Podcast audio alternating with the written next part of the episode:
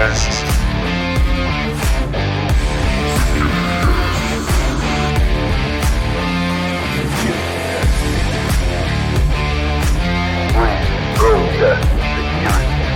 A opinião dos nossos integrantes e convidados não reflete necessariamente a opinião do seu.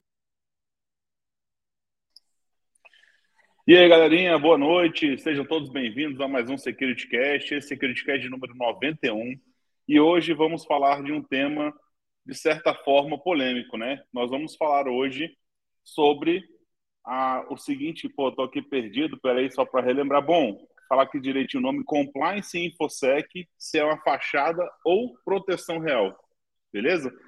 Bom, meu nome é Alcion Júnior, sou especialista em segurança da informação, cybersecurity, e vou chamar meus amigos aqui para compor a mesa e a gente falar sobre esses temas hoje, beleza? Bom, chamar então primeiro aqui pela ordem meu amigo Gilberto Sudré. Seja bem-vindo aí, Sudré. Boa noite, pessoal. Boa noite a todos que nos assistem aqui, nós ouvir também nos podcasts aí. Meu nome é Gilberto Sudré, sou perito em computação forense, especialista em segurança da informação, professor universitário também. E aí estamos aqui para bater um papo aí sobre esse tema bastante, talvez espinhoso ou polêmico, como meu amigo Oceano comentou aí também. Vamos ver como é que isso vai se desenrolar por aqui. Um abraço a todos aí, boa noite. Maravilha, meu amigo, obrigado. Chamar então agora aqui Martinelli, bem-vindo, cara, boa noite. Boa noite a todos, tudo bom? Boa noite, Alcion, boa noite, Gilberto. Obrigado aí todo mundo que está nos assistindo. Participem no chat, não esqueçam de se inscrever no nosso canal, ativar o sininho, curtir esse vídeo, compartilhar para todo mundo que tem essa afinidade com esse tema, ou então está passando por algum problema, quer escolher um framework, alguma questão aí que quer aplicar na área de segurança da informação, para a gente mostrar aí o que é o motivo da discussão. Então vamos lá para o nosso debate. Boa noite a todos e obrigado pela audiência mais uma vez. Boa noite, gente. Estão escutando aí o som? Eu, eu, é que tava, eu que estava no mute, foi mal. Bem-vindo, Eu tomei um susto da porra, mas valeu. É tipo o cara boa... bota no mute e fala, pô, o que está acontecendo aqui, né? É, pô, boa noite, gente. Boa noite, boa noite, Sudré. Boa noite, Gustavo. É um prazer mais uma vez estar aqui com vocês, estar aqui com a nossa audiência. E vamos lá tocar nesse assunto: compliance e segurança da informação. Fachada. vamos lá, vamos incendiar o tema. Não, é assim, já começa os fanboy, né? Assim, hum. qual framework você vai usar? Ah, o NIST hum. é o melhor, o CIS é o melhor. Não, tem que ser ISO, né? O que a gente vai falar disso daí, né? Boa, já prepara a sopa de letrinha aí, que hoje vai ser é. pesado. Hoje vai aparecer. Hoje vai aparecer muita coisa. Maravilha. Bom, então, galera, todos, já que estamos todos aqui, né? Eu queria trazer aqui para vocês, é, como sempre, chamando o pessoal aí para quem quiser se tornar um Security Cash Member, né? Então, para apoiar o nosso projeto, vai ter acesso a uma área diferenciada aqui dentro, acesso a, algum, alguns, a, uma área específica aqui dentro do YouTube, tá? Então, quem quiser fazer essa contribuição de R$ 4,99 mensal, né, para apoiar o nosso projeto e ajudar a divulgar e cada vez crescer mais o canal, a gente agradece aí quem puder fazer essa contribuição. Quem não quiser escanear o QR Code, vai estar aqui também no nosso chat, né? Basta olhar no chat ali que depois eu vou deixar pinado enquanto a gente estiver conversando. Beleza? Agradecemos aí a contribuição de todos. E efetivamente vamos para o nosso primeiro bloco da noite, então, né? Bloco resumão da quinzena da área de segurança. E já para avisar todos dessa vez, não houve roubo de nenhum tipo de notícia, tá? A gente está agora alinhado para não ter nenhum, vai, não vai, não vai haver hijack de notícias. E para começar hoje, quem mandou primeiro foi Gilberto Sudré, então Sudré, Vou puxar aqui qual que foi, deixa eu ver rapidinho, só para não esquecer. Custo de uma violação atinge 44,5 milhões de dólares, que é o um novo recorde. Fala um pouquinho o que, que essa notícia está trazendo essa semana. Exatamente. O estudo da IBM revelou é, essa semana né, que é, o custo médio de uma violação de segurança né, chegou a um novo recorde de 4,5 milhões de dólares. Então veja que não é pouca coisa, não.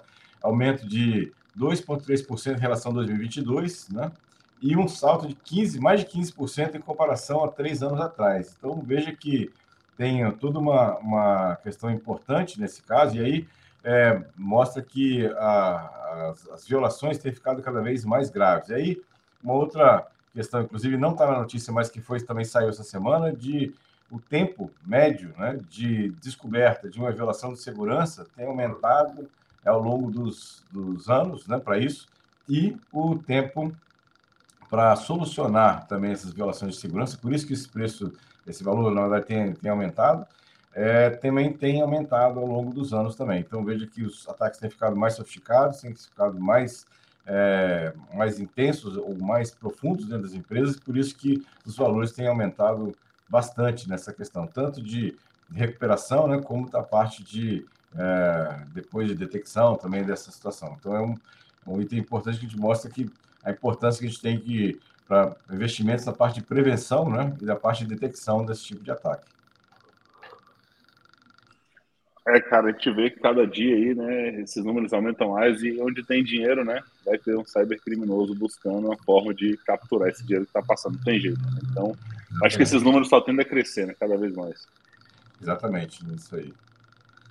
Ataques mais sofisticados acaba, acaba atingindo partes mais críticas, inclusive, da própria empresa, né? Porque tem, a gente tem visto aí que a parte financeira, né, de instituições financeiras e a parte de saúde são o alvo da vez, né? Não, isso é. Exatamente. é. Isso aí. É, aí eu vou dar um reject na vez. Hoje é reject da vez, porque a minha notícia é até relacionada com isso. Né? Que eu estou falando de uma tempestade perfeita põe em xeque a cibersegurança atual. Que aí o cara fala, né? A soma de risco residual, ataques destrutivos amparados com engenharia social, utilização de deepfake, podem invalidar as melhores práticas de defesa usadas hoje pelas empresas, né? Então, essa notícia saiu aí na CISO é, Advisor, né? E, e o cara está falando que é o seguinte, né? O desafio está na diversidade das técnicas utilizadas pelos atacantes, motivado aí justamente por propostas cibernéticas organizacionais cada vez mais robustas. Ou seja, está aumentando o desafio, o pessoal está se sentindo instigado a, a fazer o ataque. Né? O uso de múltiplos fatores de autenticação, por exemplo, vai pressionar o adversário a encontrar maneiras de realizar o bypass em camada.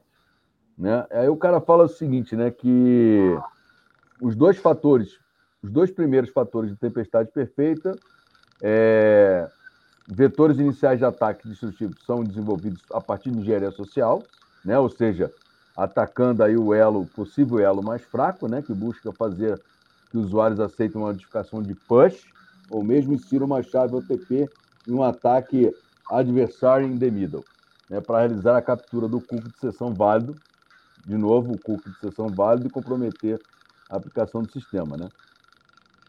Então, é, ele diz que isso aí põe em xeque todas as ferramentas de segurança e melhores práticas implementadas na sua empresa. Isso é a realidade, né?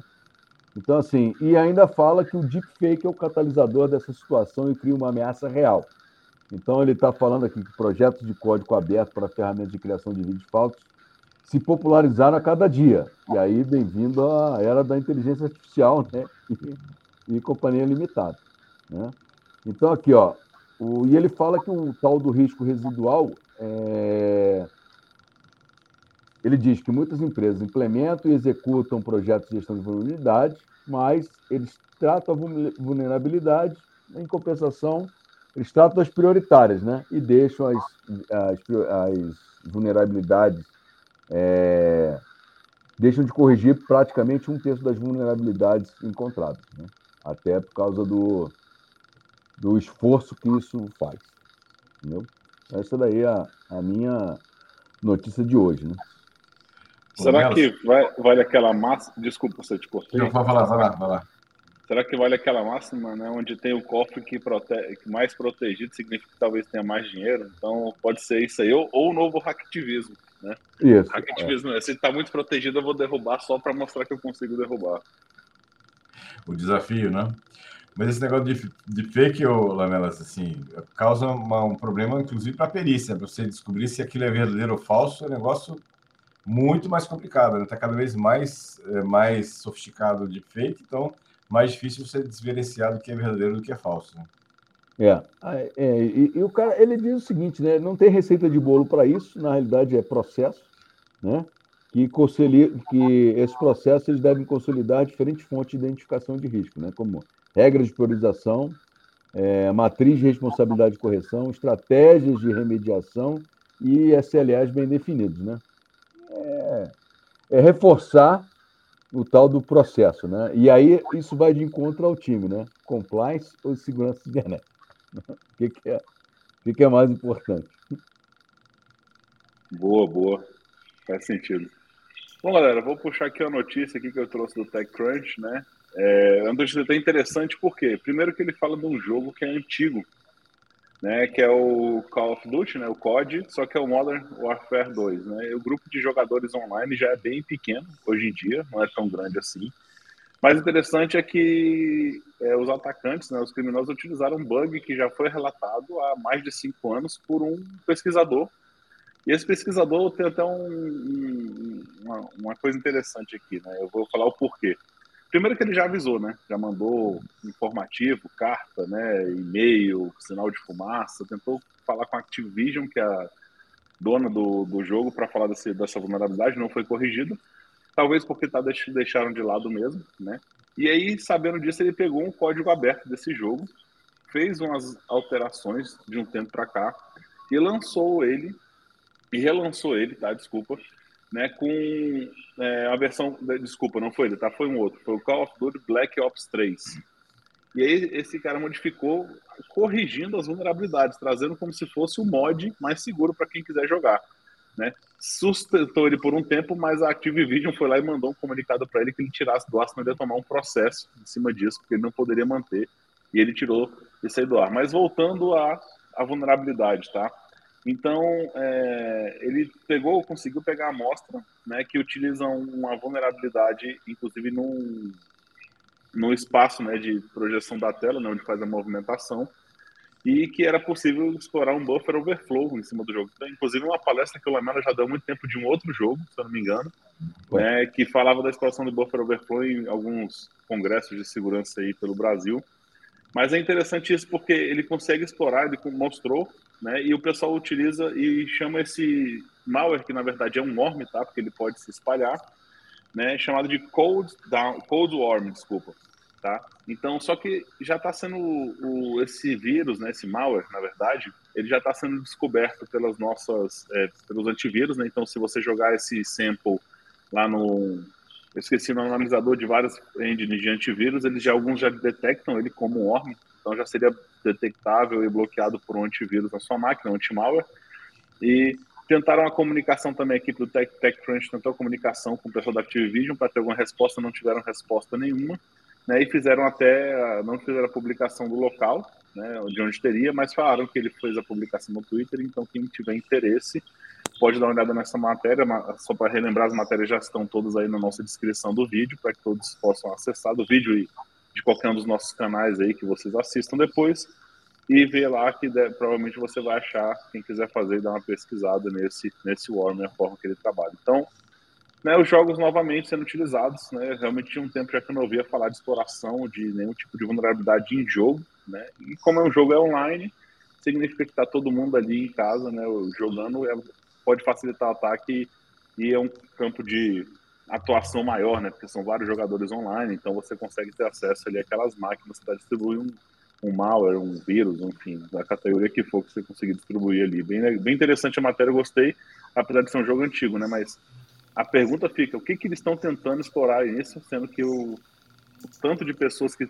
que jogam esse jogo não é tão grande, né? Como esses jogos de hoje em dia, é né, um jogo antigo. É isso. É, mas, o, o, o é que esses jogos, cara, tem, tem caras que são fãs, né? E aí é uma galera que, pô, dá uma potencializada no PC, né? Investe uma grana aí, talvez o cara vai explorar para instalar uma mineração, quem sabe aí de cripto, fazer um cripto reject, né? Ou faz uma mineração de moeda, de Monero ou de outra cryptocurrency aí qualquer, né? O jogo que você falou era o Unreal, que era o jogo lá. Que é. E normalmente é explorado o console do servidor, que é onde você faz a entrada de dados ali, e aí a galera acaba explodindo o buffer ali e fazendo a, a exploração.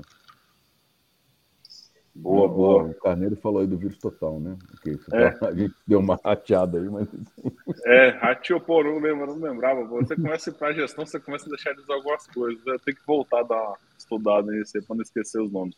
Minha memória já é muito boa, né, com o nome, então Bacana. Podemos então para a última notícia aqui, né? Os 10 trabalhos com maior potencial de crescimento, segundo o Fórum Econômico Mundial. Fala aí, Martinelli, você trouxe esse vídeo aqui do YouTube, bem bacana essa matéria aqui. Pessoal, primeiro eu só queria dar boa noite a todo mundo que deu boa noite para a gente aí, o Douglas, o Luiz Ruiz, o Elton Santos, o Mr. Tony, o João Carreiro, João Carneiro, desculpa, né? Carneiro. Eu já falei Tião Carreiro, então. João é, não, é primo do, do Beto Carreiro. Isso, exatamente. uh, e o, o, pessoal que está nos assistindo, todo mundo aí, boa noite, então, mais uma vez. É interessante esse vídeo porque a gente está muito falando da, do, do, da ameaça que a IA tem trazido às profissões, e aí, mas existem em um curto prazo, uh, até 2027, aí, algumas profissões que vão abrir milhões de vagas pelo planeta. Né? Então, o vídeo fala disso, obviamente que uma delas são os analistas de segurança da informação, a parte de inteligência de negócios também. Então, muitas das profissões que, que estão aqui, elas vão estão diretamente ligadas a Big Data e análise preditiva, essas questões. Então, essa parte de inteligência de dados está muito realmente é, em voga, né? Então, acho interessante dar uma olhada. Tem algumas, algumas questões fora, como é, especialista em equipamento, operador de equipamento agrícola, mas a, a esmagadora maioria das profissões aqui estão ligadas à segurança da informação, ao mundo digital. Inclusive, a décima fala em especialista em transformação digital. Ou seja, aquele cara que pega a empresa analógica e ajuda ela a migrar para o mundo digital. Né? Se são, são profissões que vão é, abrir muitas vagas e vão ser bem demandadas. Fica aí, o, fica aí a dica para todo mundo. É, não, eu gostei dessa última aí do transformador digital, porque eu ia até fazer uma provocação, né?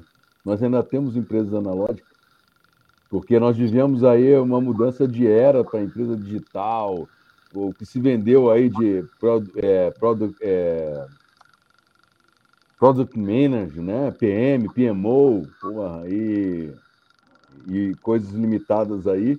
Tudo nessa área do Scrum, né? Da, agilistas e tal. Sim. É, já tem uns 10 anos aí, nós ainda temos empresas é, analógicas ainda. Talvez, o, talvez é o que queira dizer com analógica, se a empresa não está na nuvem, sabe aquela empresa que tem aquele servidor on-premises e acha que aquilo ali resolveu tudo? É, não, hoje em dia é isso, né? Você ir para a era, de Nander, é, era do Cretáceo da informática, né? Está on-premise, né? Porque é, exatamente. Aquele servidor montado, aquele Intelzinho montado, aquele gabinetezinho, né? Isso. Antivírus gratuito na empresa inteira e acho que está tudo bem, por aí vai, entendeu? Não, tudo isso bem. É, isso aí, eu, é... eu achei engraçado que um dia eu não vi aí todas as... Não, não li a tua notícia, mas assim, é, a gente tem aí engenheiro de prompt?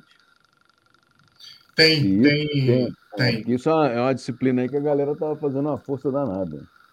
Não está efetivamente, na verdade é a primeira, né? Assim, especialista uhum. em IA, aprendizado de máquina. Isso. Não tem assim, especial, não tem prompt, mas tem um nome parecido aqui.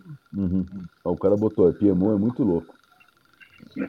É, teve também um comentário que fala que a maioria das empresas ainda são analógicas. A gente tem muita empresa ainda, né? Ainda mais medium e small business que que são ainda analógicas, né? Não tem, não tem a, é, essa mudança. Realmente, né? Várias, inclusive várias morreram durante, é, durante a pandemia, né? Tiveram, foram fechadas ali, né? E realmente sofreram bastante com, com isso. Né? E falou, né? PMO é louco, né? Realmente tem algumas coisas ali que são complicadas que vem. Teve um Mas comentário mercado... também. Desculpa pode, pode, para você. Eu deixei, não, eu deixei realmente para você falar do mercado, né? Que a gente fala de profissionalista, que o Mr. Tony trouxe para a gente. Pode, a, a, profissão de analista de segurança de informação pode ser aplicada em inteligência artificial, adversarial machine learning, sim.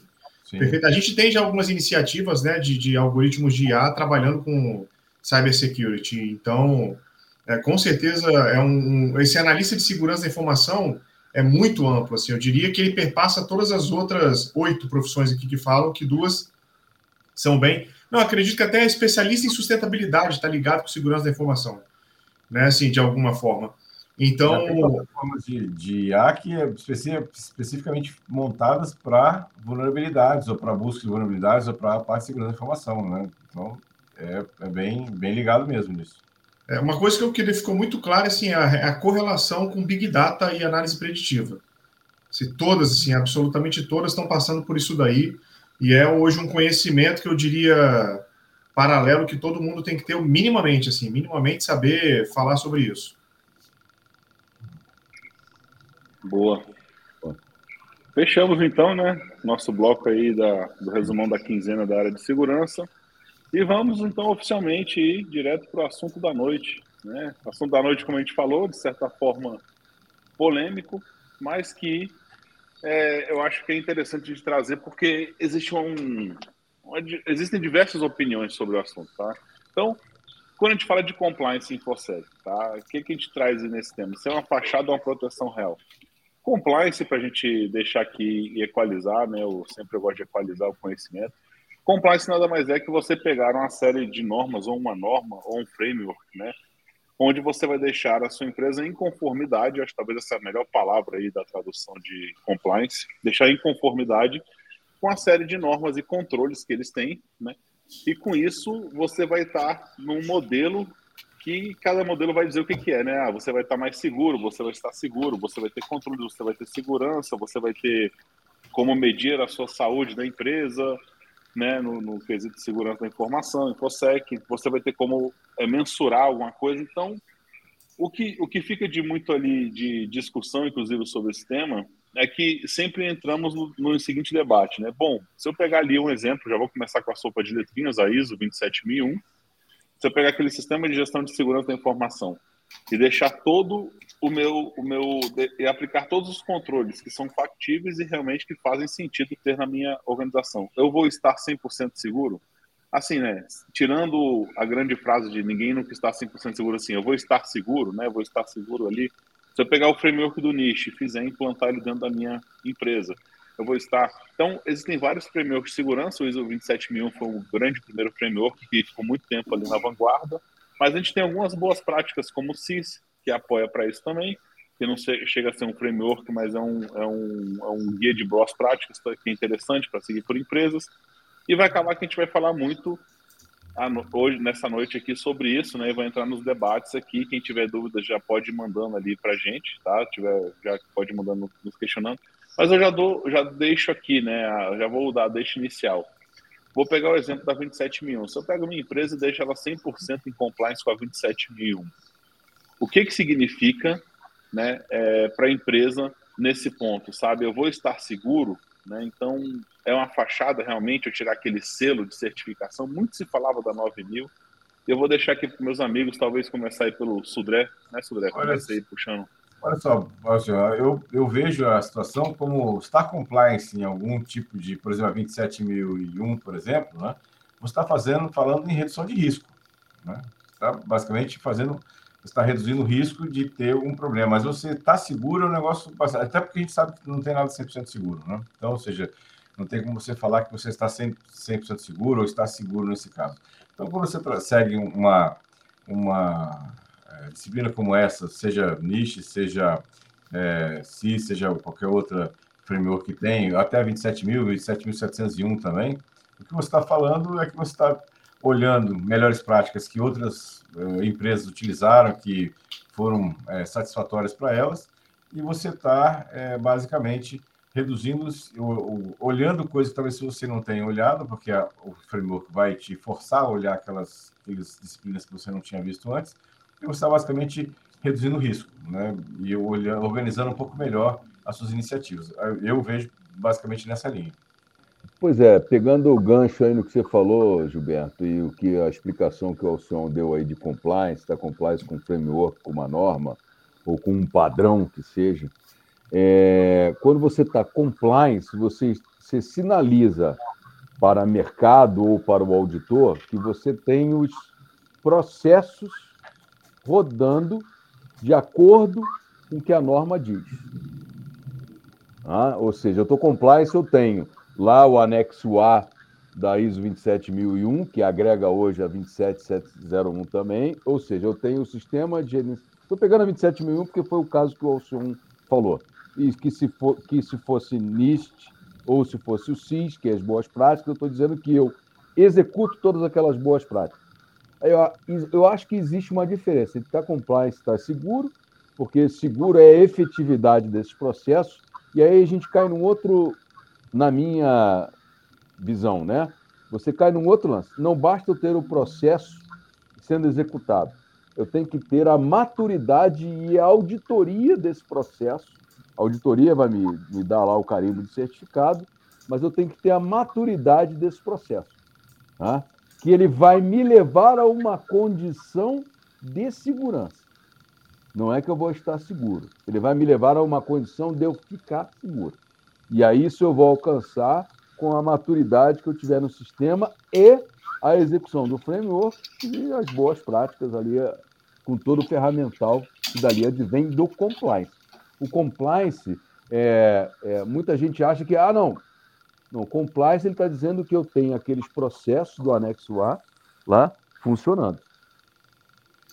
E, pessoal, só queria fazer uma, uma segregação, porque essa parte do compliance como conformidade, ela foi incorporada pelas outras áreas, mas a, o início dela tem com aquela questão que a gente já tratou aqui no vídeo que a gente fala de due diligence, que é aquela questão da anticorrupção, do caso Enron, da WorldCom, lá em 2000, 2001, e o decreto brasileiro de combate à corrupção e a lei brasileira né, de combate à, à lei anticorrupção e o decreto que regulamenta a lei, ele traz uma coisa chamada programa de integridade. E a tradução do compliance seria integridade, porque seria aquilo que não está corrupto, ou corruptível, ou não tem corrupção. Né? Então, a integridade diz aquilo que não foi corrompido. Então, seria, mas aí o mercado traduziu isso como é, conformidade, que é um termo mais confortável de ser utilizado. E esse, essa é a primeira provocação. Quem quer acessar o decreto que regulamenta a lei anticorrupção, vai ver nesse decreto do programa de integridade. Então, quando alguém fala de compliance ligado às questões é, mais amplas, digamos assim, está falando desse compliance anticorrupção, que tem tudo lá dito no programa de integridade, o que, que ele tem que ter.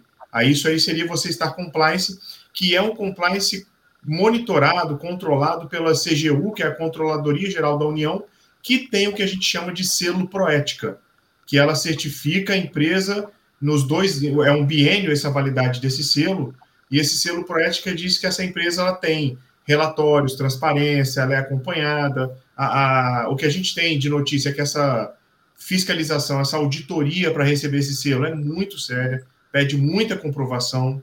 Né? Então, a empresa que recebeu esse selo, ela tem é, é, essas contas registradas, tudo essa parte de transparência. Esse é o primeiro ponto, né, assim que a gente traz. Mas quando a gente fala de compliance, é você estar em conformidade por isso, porque você tá é, tem uma norma que se aplica a você e você tá ou não está em conformidade com ela. Mas essa é, depois da primeira provocação, a segunda é, porque o Lamelas falou do anexo A, que tem que estar, tá, né, assim, tudo ok ali, mas aí a gente lembra da declaração de aplicabilidade. Que assim, aquilo tudo se aplica à sua realidade ou não, né? Assim, vamos lembrar das empresas que estão passando para a transformação digital. Né? Será que elas vão ter que aplicar a parte de segurança de cloud? Se elas não têm nem cloud, né? Assim, então, né? então é, é legal é, antes de você sair adequando a empresa inteira na conformidade, você verificar se aqueles, o que a gente chama de controles, né? Se aqueles controles, eles se aplicam à realidade da sua empresa ou não. Esse é um primeiro momento. É uma coisa interessante, assim, eu queria reforçar a ideia da, da questão de, de auditoria, porque você simplesmente Isso. colocar o um papel lá, dizer que você é, que você está seguindo aquele processo e tal, é, assim, difícil você colocar. O que você deve observar claramente é que você tá, diz que está fazendo aquilo, mas você tem uma auditoria dizendo que você realmente está fazendo aquilo, gerando evidências que aquilo acontece daquele jeito, né? Não, é, boa. É, não, boa. Mas assim, a, a, só do Martinelli, falando do Martinelli, né? Martinelli, é, é o seguinte, né? É, eu acho que quando você falou em compliance, você foi lá para a administração pública, né? Falar da, da, da administração de um todo aí e das regras de compliance financeiro, valor e tal. Eu acho que a gente estava, quando a gente começou a discussão, a gente estava no, no âmbito aí da segurança da informação. E a, acredito o seguinte: você tem a, a, ISO, né? O anexo A aí da, da ISO 27001, ele fala, é, ele não fala especificamente em nuvem, né? Ele fala em gestão de ativos, controle de acesso, criptografia, segurança física e dos ambientes, segurança nas operações, ou seja, ele se aplica até uma pequena empresa, ou então, como a gente costuma falar, até na padaria do seu Zé, ali na esquina, desde que ele tenha aqueles acessos. Inclusive, o controle 18 é sobre conformidade, né? que é os controles requisitando a identificação de leis e regulamentos aplicáveis ao meu ambiente. Então, assim, concordo com você, é focado no nosso ambiente ou seja, eu tenho que estar compliance, eu tenho que aplicar todos esses controles ao meu ambiente. Inclusive, se eu estiver na cloud, eu tenho que aplicar é, dentro das minhas responsabilidades. Lembrando que o modelo de cloud é compartilhado, né? Eu tenho, dependendo do modelo que eu adote, eu tenho mais ou menos influência no ambiente. Não, mas olha só, o que eu quis dizer com a declaração de aplicabilidade, primeiro aquela segregação foi só para trazer um histórico uhum. para dizer da, da, origem do compliance e essa parte do, da declaração de aplicabilidade, por exemplo, se eu não tiver, por exemplo, trabalho remoto, será que o controle para controlar acesso remoto se aplica ou não se aplica, entendeu? É isso que eu estou falando, assim. É, é, é, tá, o que eu estou falando é fazer uma reflexão antes de sair implementando o programa. Não, vamos adotar esse framework aqui. Vamos ler, ver os controles, fala, cara, é, é, é, é muito aquela questão da verdadeira é, origem do desenvolvimento ágil, né? É, é, pegar aquele negócio de, de separar em tribo, guilda, squad, fazer a organização da sua empresa da melhor forma para você, né? Não uhum. da forma que um autor está dizendo no livro para fazer desse jeito ou daquele não, jeito. Não então, é by the book. Exatamente. É pegar a norma e falar: será que essa norma assim, é melhor para mim? Será que eu vou, vou pela ISO? Qual o objetivo que eu quero? Dizer que eu estou em compliance? É só isso? Né? Ou vou pelo CIS, ou vou pelo NIST, né? Assim, é, é, e, e o que o Gilberto falou. A gente, às vezes, é, é, tem uma opinião muito enviesada. A gente fala, não, é, implementei a política de senha, tô, tô em compliance, né? Com o controle da senha. Mas tem um auditor, tem um auditor interno? Né? Tem, tem alguém que está passando ali para ver isso daí. Então, assim, para efetivamente ver que vai ser uma pessoa, é, como é que eu vou dizer, não, não tendenciosa né, a fazer uma avaliação mais benéfica, uma avaliação é, mais amigável, né? Isso, é não, assim, você tem que implementar o processo e checar para ver se o processo está funcionando. Entendeu? É, e se ele funciona de acordo com aquilo que foi escrito. Né? Então, assim, só. Fala aí. É, é, só, só fazer uma colocação que eu achei interessante. É, é, tocando nesse ponto, né? beleza, a gente tem um compliance, a gente vai chegar lá e vai, vai entrar nas normas, né? vai pegar os controles, vai fazer a aplicabilidade dela. E puxando até uma pergunta, um, um posicionamento ali do Martinelli que eu achei interessante foi qual o objetivo? Porque eu acho que o pegar uma norma, independente delas, é que está falando, enfim, e fazer e colocar ela na empresa e aplicar e trazer qual que é o objetivo da empresa? É você se certificar, por exemplo, na ISO 27001. O que, que você quer com essa ISO 27001? Ah, eu quero trazer aqui para os meus clientes mostrar que a gente segue uns padrões mínimos de segurança que são dessa aplicabilidade da 27001 com esse selo que eu vou trazer, né? Isso significa que meu, minha empresa, meu produto, enfim, a área que eu certifiquei, ele é super seguro? Não, não, não significa que eu tenho segurança, não. Né? Eu acho que esse que é o problema de talvez quem venda né, a certificação e quem venda o compliance, né? E, e, a, e a realidade, e a realidade, Mas... enfim, o mundo real. Porque no Isso. final, só, só para encerrar aqui, Manuel, rapidinho eu já te passo, até agradecendo aí o espaço deu, mas trazendo é, isso aqui, é, qual que é a ideia? Pô, como é que eu vou pegar, né, é, para o meu cliente falar assim, cara, eu tenho a ISO 27001, é óbvio que eu não vou ter 100% de segurança, mas significa que eu sigo um padrão básico, uns controles, uns processos para trazer segurança, né? E também existem outros meios para você mostrar não só a maturidade de segurança, mas como a saúde de segurança da sua empresa, se for para ser aberto com o cliente, enfim, com a pessoa de, de fora, um terceiro. Não, a ideia do é, risco. Assim, e, e voltando isso daí. Até porque é o seguinte, cara, são 114 controles da 27001. Ninguém vai colocar os 114 controles. Tá? Por isso que aí existe, aí eu vou puxar uma outra regra de compliance, que é o COBIT. Né? O COBIT, você consegue, com o COBIT, ver no COBIT e extrair aquilo que você precisa aplicar na sua segurança ali e você olhar. E aí, voltando à pergunta do Alcion. O fato de eu ter o selo do BSI Group, ou da ISO 27001, ou do NIST, não quer dizer que eu sou seguro. Hã? É, quer dizer só que eu vou. Vou. Como é que eu vou dizer? Só vai dizer que eu sou. Você segue os controles, eu tenho tá as ferramentas. E que eu tenho Isso. as ferramentas. Tá? Exatamente, eu tenho as ferramentas, e tenho a possibilidade. É. Quer dizer, porque eu ia falar que é o seguinte, está dizendo lá que eu tenho que logar. Eu tenho que logar tudo que acontece lá na minha rede, eventos da minha rede. Aí loga, mas ninguém olha. Por que, que serve o log? Ah, nada. Entendeu? Nada. Mas está logado lá, ok. Mas aí é engraçado, porque tem outro controle da 27 mil que fala que você monitora, né? Se pega é. evento, se você. Então aí você vai estar, tá, você vai estar tá em, em compliance com um, né? E com outro não. você acaba não, não ficando, né? Assim, se você não monitorar. E hoje tem ferramentas, inclusive, assim, bem parrudas para fazer essa análise de log, né? Para ficar monitorando. Exatamente. Boa. Então, eu queria puxar uma questão aqui, né? Eu sei que a gente está tá ali trazendo alguns assuntos. É uma coisa que eu talvez até puxe com, puxe com, com, com os times que eu trabalho, enfim, que eu já dei consultoria. Beleza, né? Nós estamos ali, estamos em conformidade, né? Ou seja, a gente tem log, tem o monitoramento do log, a gente tem aplicabilidade de, sei lá, vou dar exemplo aqui de ferramentas para login seguro, de ferramentas que vão dar ali proteção para as máquinas de endpoint, faço conscientização do meu time, da minha equipe, da minha empresa. Então, eu sigo ali aqueles controles que são os básicos, né? ou seja, os que são aplicáveis à minha realidade, que tem que ser aplicáveis à minha realidade, os controles que não são todos, né?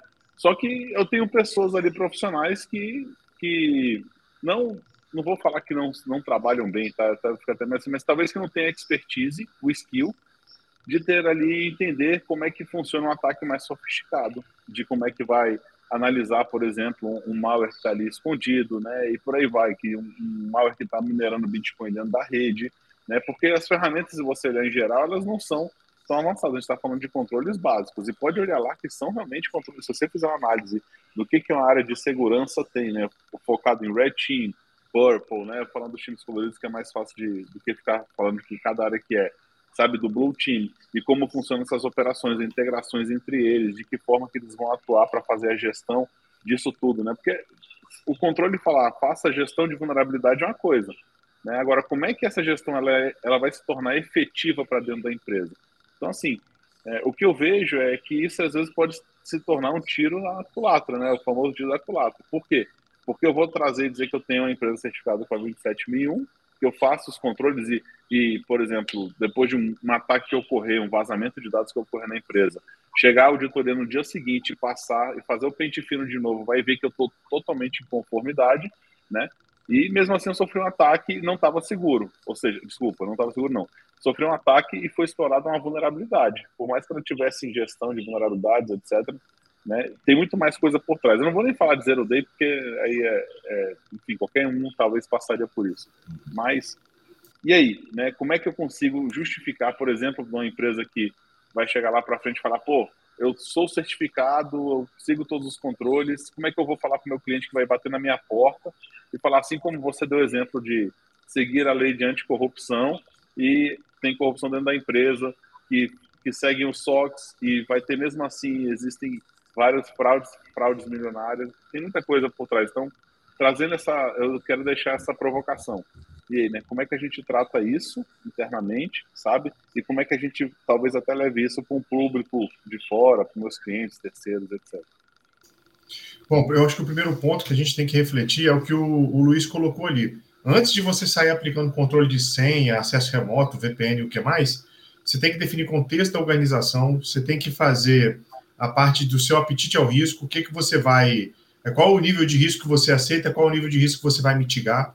Né? Assim, então, é, essa, essas questões que você traz, como é que você vai fazer? Primeiro, acredito que tenha evidência, né? você tenha que ter é, a produção de evidências para você poder comprovar efetivamente.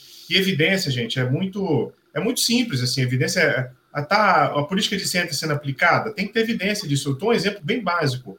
E, e, controles financeiros, por exemplo, vai ter que ter evidência. Ah, mas está tendo Desvio, é como você falou, não quer dizer que eu estou compliance, que eu estou com segurança, mas quer dizer que eu vou ter todo um caminho que vai ter rastreabilidade né, para eu poder encontrar a autoria e materialidade daquilo que está acontecendo. Né, o, o, colaborador ele pode estar tá desviando dinheiro da empresa, ninguém está percebendo, mas quando for percebido, vai estar tá tudo ali para poder ter, para poder ser provado. E aí a importância, o Gilberto, para complementar, que a, o levantamento dessas provas tem que ser feito de forma correta, legalmente, né, e, e tecnicamente, para que ela não, não seja invalidada futuramente.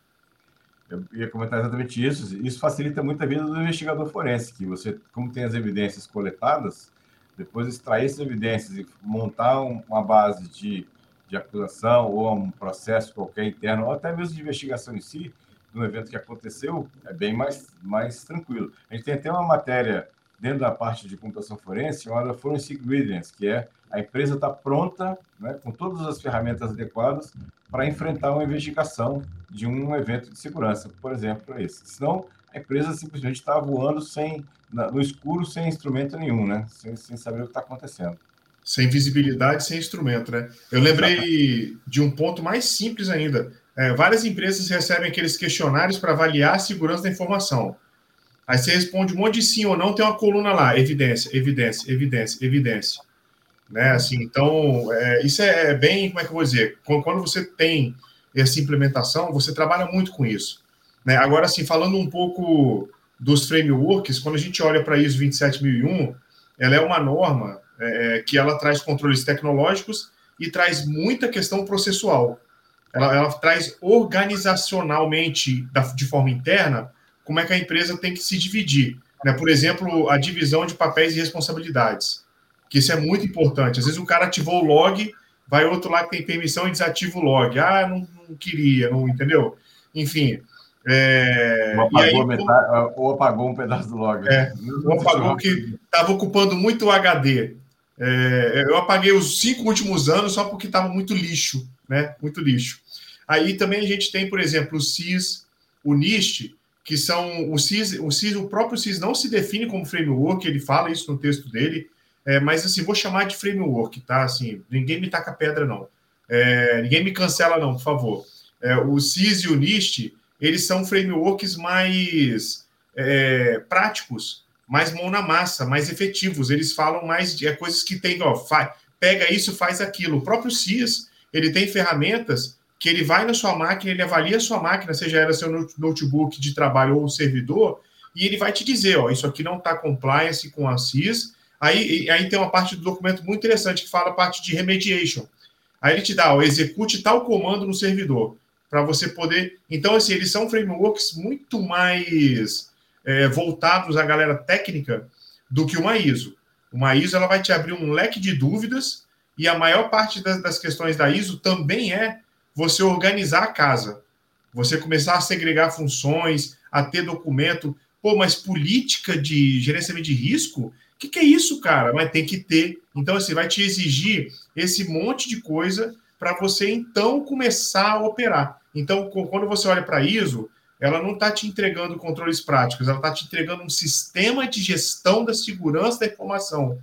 E se colocar a 27001, é, a 27701, ela te entrega um sistema de gestão da segurança da informação e privacidade. Então, assim, é, para a gente entender que tem uma coisa que está na 27004 que é a questão do, do, dos controles para você propiciar o que já está na 27001 também, que é o, o, requisito 10, que é a melhoria contínua. Melhoria contínua, assim, não é não é implementar e falar acabou, agora eu tenho política de senha, é, agora tem backup, acabou. Não é, cara, a melhoria é contínua. Então, estar em compliance é continuamente estar em compliance. E olha só, assim? pelo que eu tenho visto aí, isso é uma, uma interpretação, infelizmente, errônea, mas muito comum no mercado.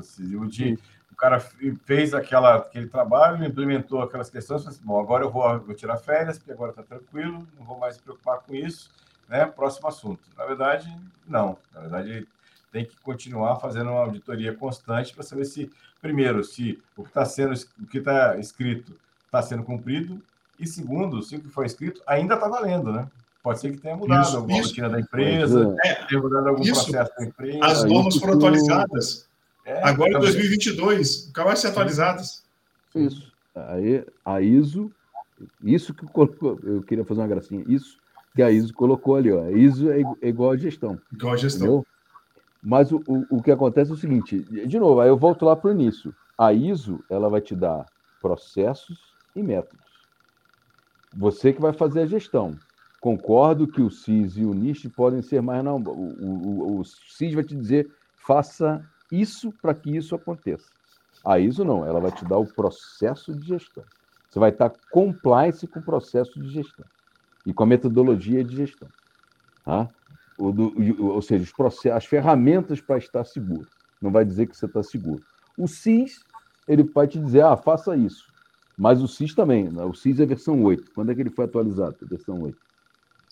Ano passado, retrasado. Ah, é, foi. Então, é uma boa prática de dois anos atrás. Ou e as suas atualizações, assim como também o último padrão NIST. Concordo. O que, que eu gosto de trazer, assim, de entender? Quando eu sempre falo de conformidade com alguma norma, tá? Eu gosto de trazer que é o seguinte, isso é um ciclo, né? E eu, eu uso muito como exemplo o PDCA. É isso. Você vai fazer o eterno Perfeito. PDCA. Então, a ISO 27001, qualquer framework que você aplique, você tem que fazer. Até porque no final, às vezes, alguns acionáveis que você vai ter disso tudo aí, né, vão ser políticas, normas, processos, né, procedimentos. E desses três acionáveis que você vai ter, é o que falou, poxa, é um exemplo né, simples, é proibido, na verdade não tem nenhum tipo de item que fale de Wi-Fi, porque na empresa não tem Wi-Fi. E aí, hoje ela coloca o Wi-Fi. E você não tem nenhuma política, nenhuma norma, nenhum procedimento para que se utilize essa, esse, é, essas regras para que se tenha utilizando o Wi-Fi dentro da empresa. Né? Não se tinha, sei lá, login centralizado, hoje tem, agora tudo mudou, então a gente tem que fazer também, né, novamente, a mudança da regra. Então é um ciclo de PDCA, até por isso que em várias políticas você vê, né? Ó, vamos, essa política tem validade de um ano, tem que ser, uh, validade não, né, que antigamente se usava validade, né, mas a política ela vai ser revisada em um ano. Então, daqui a um ano ela tem que ser revisada. Por quê? Porque muita coisa na empresa ela pode ter mudado, né? A quantidade de pessoas, né? enfim, processos internos, mudanças de, de, que tem ali dentro da empresa que vão afetar diretamente aos controles de segurança que você tenha na empresa. E serve mais como um guia, né? Porque tecnicamente você tem que entender que se houver uma mudança dessa, na mesma hora a equipe de segurança tem que estar atenta ali, tem que estar avisado, enfim, trabalhar em conjunto para que já, já nasça tudo com a segurança aplicada e você atualiza depois na norma para ficar identificado, que todo mundo saiba que foi feito. Acho que é bem esse ponto que tem que ser pensado sempre que se fala de política. Eu acho que quando você fala, por exemplo, essa questão é, de se manter e da política, tem uma. Isso só fala, me lembrou a questão custo. Né? A, a, empresa acorda um belo dia e fala: pô, agora eu quero estar em compliance. Né? Assim, é, qual o custo? Será que dá para estar em compliance com o menino da informática que cuida das 200 máquinas, dos servidores, ainda faz faxina no, no data center e confere o jampeamento incorreto no, do, do, da tomada e dá manutenção no ar-condicionado, na impressora? E, o. Dá, dá pra, é, e, serve, e ainda ajuda a servir o cafezinho. Né? Pelo menos lembra que já tem que fazer mais café, né? Com certeza um cara desse com certeza faz isso. Mas assim, como é que é a questão do custo, muito além de contratação de ferramenta? Fala de contratação de capital humano de gente com expertise para poder implementar e manter esse tipo de compliance. Ainda tem que conscientizar o resto da equipe. Ele tem que dar treinamento para o resto da equipe para conscientizar daquilo que foi. Que não adianta nada também você só escrever e não conscientizar o, o resto da, da, da, da dos colaboradores, né? Então é complicado. Famosa mudança de cultura. Né? É por isso que a NPD lançou aquele guia prático para pequenas empresas é. de segurança da informação. Aquilo ali você tem o, o básico para mostrar para eles que você tem algum compliance. Puxando cultura, me lembrou uma fase que o Lamela sempre falava da cultura. Ela come é comida. A cultura come o planejamento no café da manhã, mano. Não é frase não é, é minha, isso. não, é do Peter Drucker. Não, não, eu sei que é, é Peter Drucker, né? Se não me engano. É isso, é. Eu, eu, lembro que, porque eu falava, por que, que eu falo disso, né? Eu gosto de citar esse exemplo. Porque é isso, se você não muda a cultura, o planejamento ele vai ser engolido logo cedo, então não vai adiantar nada. E se você conseguir colocar isso que seja o cerne da empresa, que esteja na cultura, né, que esteja intrínseco em todos os, os empregados ali, os colaboradores, rapidamente isso vai se tornar uma coisa, né? Pô, do nada alguém vai lembrar, ó, vocês lembraram de trazer a equipe de segurança aqui para participar do planejamento dessa mudança do software? É engraçado, e isso acontece, e é maravilhoso, sabe? É, a gente acha que não, mas um trabalho que você faz numa empresa de longo prazo, né? E você vê, você vê essas coisas acontecendo, né? Alguém posta, por exemplo, uma senha simples no canal, né? Eu falo simples no sentido assim, ah, tá aqui o meu vídeo e a senha para vocês acessarem da reunião que teve. Aí o pessoal fala, pô, cuidado, essa senha aí você não pode divulgar senha no, no chat aqui público, né? Passa a senha para as pessoas. Então são coisas. Não estou nem falando de senha de acesso a sistema, não, pelo amor de Deus. é raro, mas acontece muito, né? É raro, mas acontece sempre. mas é, é isso, sabe? A questão da, por isso que um dos pontos principais e os fo, do foco da, desses frameworks, eles falam da questão de awareness, né? E não somente aqueles awareness para são básicos, né? Não cair em phishing, etc. Né? São treinamentos que acontecem com cada perfil de dentro da empresa, né? A galera que é da, vamos falar de tecnologia, né? Que trabalha, eles, eles têm um perfil diferente, porque eles geralmente têm acessos diferentes e mais e de mais alto grau administrativo dentro da empresa. Eles têm que ser conscientizados de uma forma diferente, porque com certeza eles vão ser atacados de uma forma diferente. Vão ter um ataque de spear phishing, né, que vai ser direcionado. Então, por exemplo, secretários executivos, né, as famosas EAs e os executivos, eles têm que ser treinados de uma forma diferente para isso, porque eles vão podem sofrer esse tipo de ataque de uma forma diferente. E por aí vai. Então, se você realmente fizer a, a campanha de, de awareness diferenciada, e é isso que faz, que eu estou falando do ponto, que é a diferença de seguir um framework. O framework fala, faça a conscientização, né? Aí, brincadeira à parte, você coloca qualquer softwarezinho que tem lá um monte de questionário, manda uma campanha de phishing, mostra quantos caíram ou não, manda de novo treinamento para aquele pessoal. Tá tudo certo? Não, não tá tudo certo. Né? Eu acho que campanha de conscientização, de awareness, é muito maior. É você levar sempre o tema para dentro de uma reunião, sabe? Você, você como a pessoa da segurança, trazer o tema, tentar contra, contratar, não, mas tentar transformar pessoas que seriam é, esqueci o Champions, né, que usam Champions, dentro de cada time, que vai ser aquela pessoa que vai sempre tratar sobre assunto de segurança, sempre puxar o assunto de segurança dentro de cada time da empresa. Então, tem várias outras ações que você consegue levar, né, dentro de reunião, que você começa a ver que realmente há uma mudança de cultura dentro da empresa. E aí, essa frase vai fazer sentido, né, porque a cultura da segurança vai comer né, os planejamentos que não têm segurança no café da manhã. Exatamente. Boa, muito boa. Até o Luiz aqui trouxe, né? A excelente, né, a melhor frase do Peter Drucker, realmente. É, o cara, ele é, é muito bom. Bom, galera, né, acho que nosso tema já está correndo aí, a gente tem que partir para o próximo bloco, então.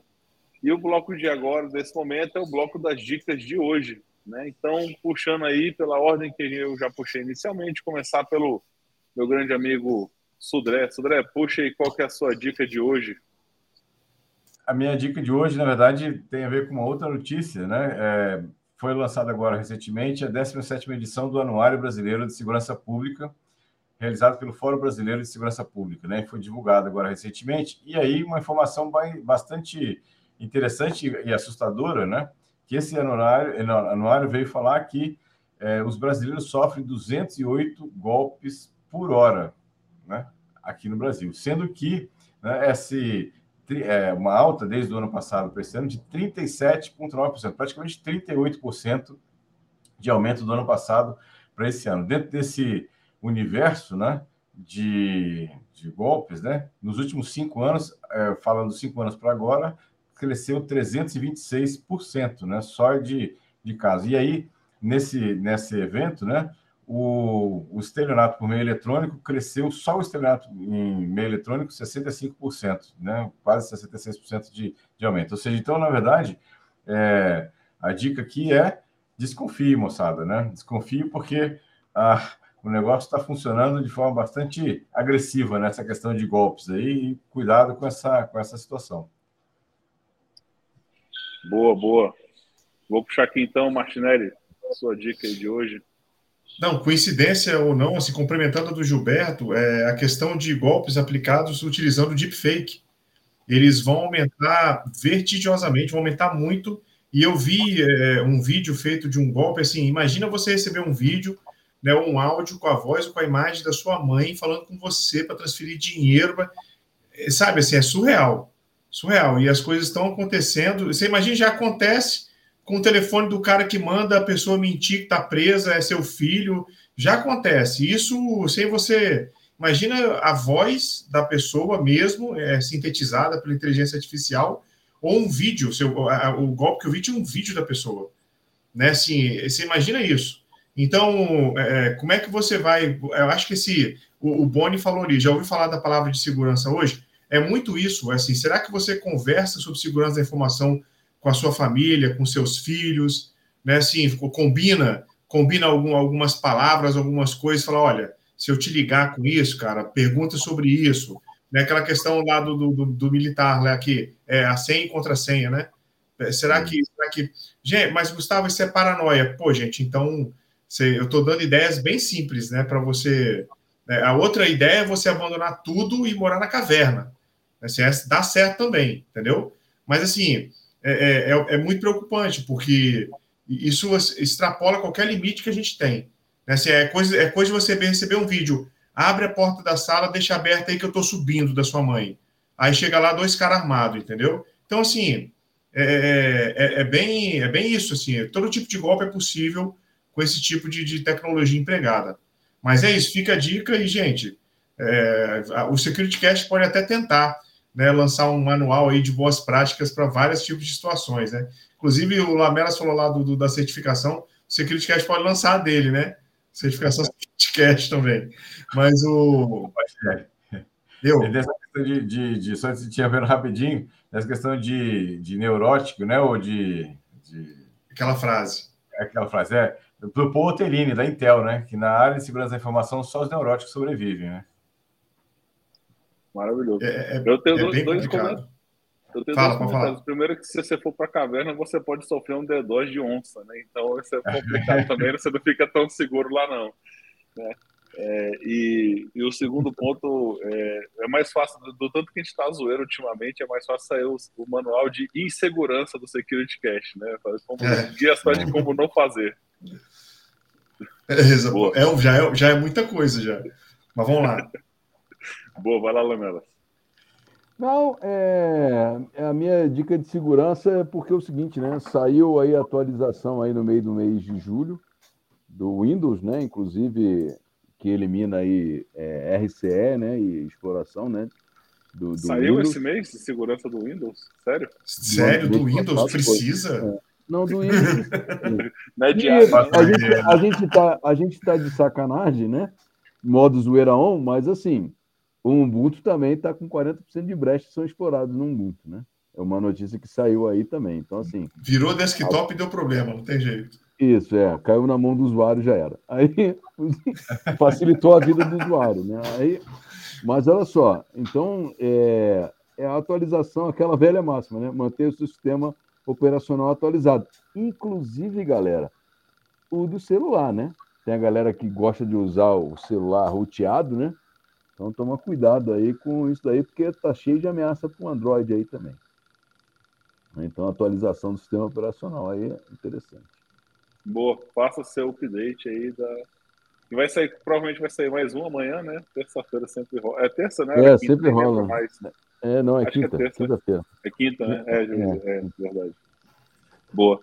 Bom, puxando essa parte aí dos golpes, né? É, saiu aquele aquele programa do governo brasileiro Desenrola Brasil e nas últimas Nossa. duas semanas aí o que rolou de golpe, né? Para quem não sabe, desenrola um programa de renegociação de dívidas do governo federal, né? E saíram aqueles vários golpes famosos ali que a gente já conhece, só que direcionado de outra forma, né?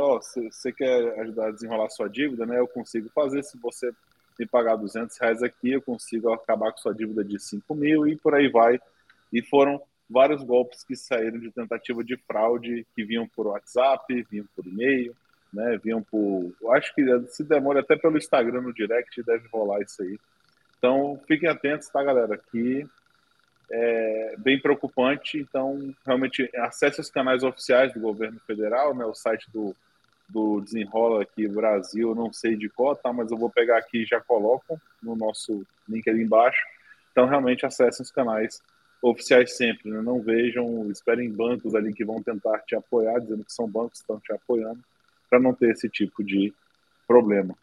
O senhor, na verdade, o Desenrola Brasil, o usuário, né, o devedor, tem que procurar pessoalmente a instituição financeira. Não tem negociação digital, eletrônica, via algum canal eletrônico. É procurar pessoalmente a instituição financeira. Maravilha, obrigado. Eu não sabia disso. Achei que era, só sabia do site mas é muito bom. Muito bom. É, exato, o Mr. Tony até puxou um ponto, né? É, foi um que saiu bastante, estava saindo no Facebook Ads isso, tá? É, desenrole agora, tal, não sei o quê, né? E, aliás, entre no Desenrola Brasil, né? Para desenrolar sua dívida. Bacana, Tony. Obrigado aí por sempre estar tá contribuindo, meu querido. Bom, galera, né, chegamos ao nosso final aqui, então, como sempre, eu trago sempre no início e no final a palavra aqui. A gente pede o apoio de todo, todos vocês da nossa comunidade, né, quem puder aí e assinar o Security Cash Member né, do nosso canal, né, vai estar nos apoiando aí com valor mensal de R$ 4,99 para que a gente possa trazer mais notícias, mais entrevistas e que consiga trazer é, suportar o canal, tá? A gente sempre conta com vocês. Além também que é importante, né, do seu like, do, da sua divulgação. Então, clique no like, compartilhe assim no nosso canal, né, passe para a família aí, quem quiser assistir, entender um pouco mais de segurança, compartilhe em suas redes sociais, que é sempre importante, não precisa ser somente financeiro, né, qualquer tipo de contribuição que você der para a gente já está valendo, que é o que importa para a gente continuar fazendo, trazendo a palavra de segurança aí para os nossos canais, tá?